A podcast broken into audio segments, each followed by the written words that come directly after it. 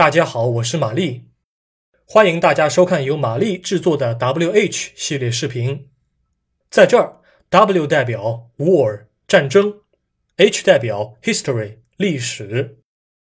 本视频现在收录于《战斗位置：中途岛》的 4K 导演版之中。欢迎关注我的微信公众号“马哈拉什 v 里”，以阅读该版本的重要说明。现在，请您静静欣赏。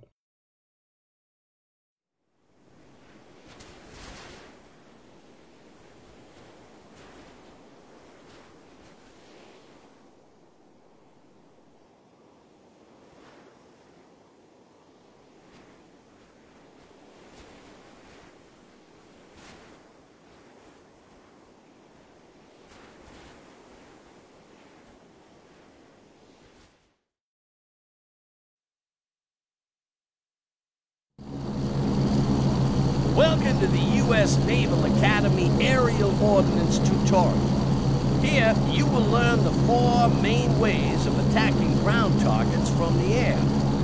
Strike aircraft are the longest ranging and often most powerful way to engage a target. So, be sure to pay attention.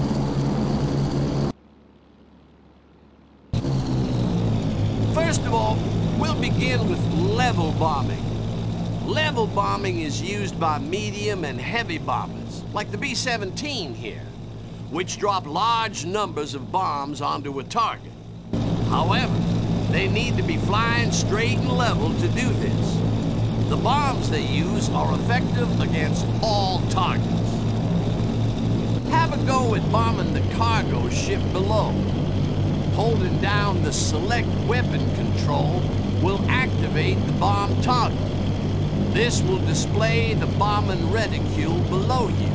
When the reticule is over the target, press the Use Weapon control to release your bomb.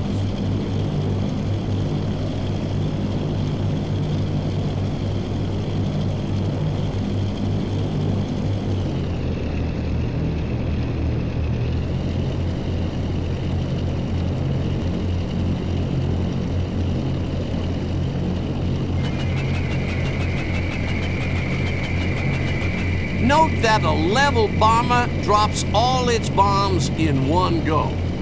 This is a technique called carpet bombing, which maximizes the chance of a hit. Well done. A direct hit.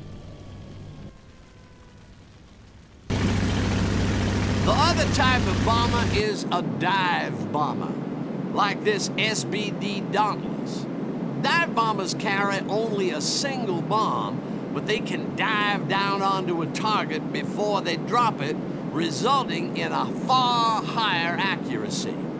This makes them particularly useful against moving targets, such as ships. Try to perform a dive bomb maneuver now on the cargo ship below you. Remember, try to get as close as you can to the target before dropping your bomb, as this will maximize your chances of a hit. Make sure you have time to pull up, though.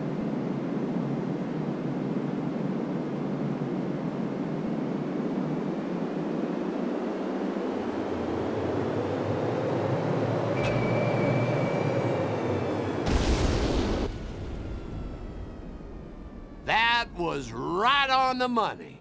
Great stuff.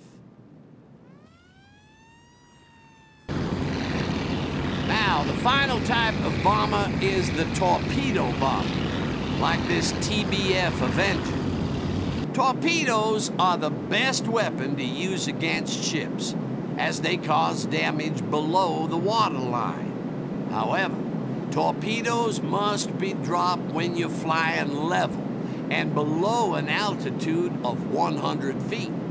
Otherwise, they'll detonate when they hit the water. Now perform a torpedo run on the cargo ship. Torpedoes are dropped just like bombs, but you won't see a reticule. Remember to fly low.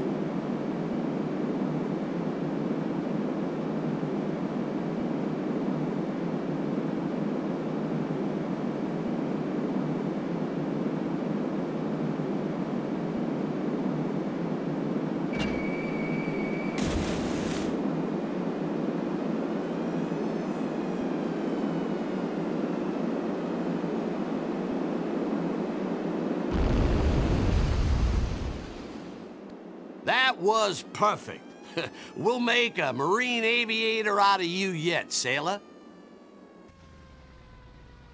The final method of ground attack is strafing. This is using the forward firing guns of a plane to engage ground targets.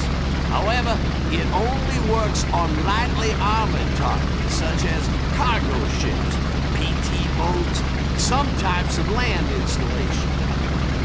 Okay, cadet, strafe that cargo ship until she goes down.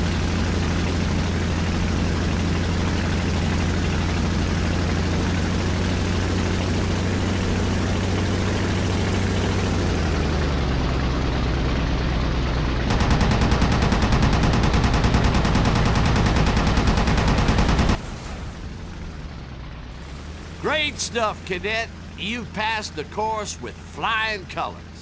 Well done.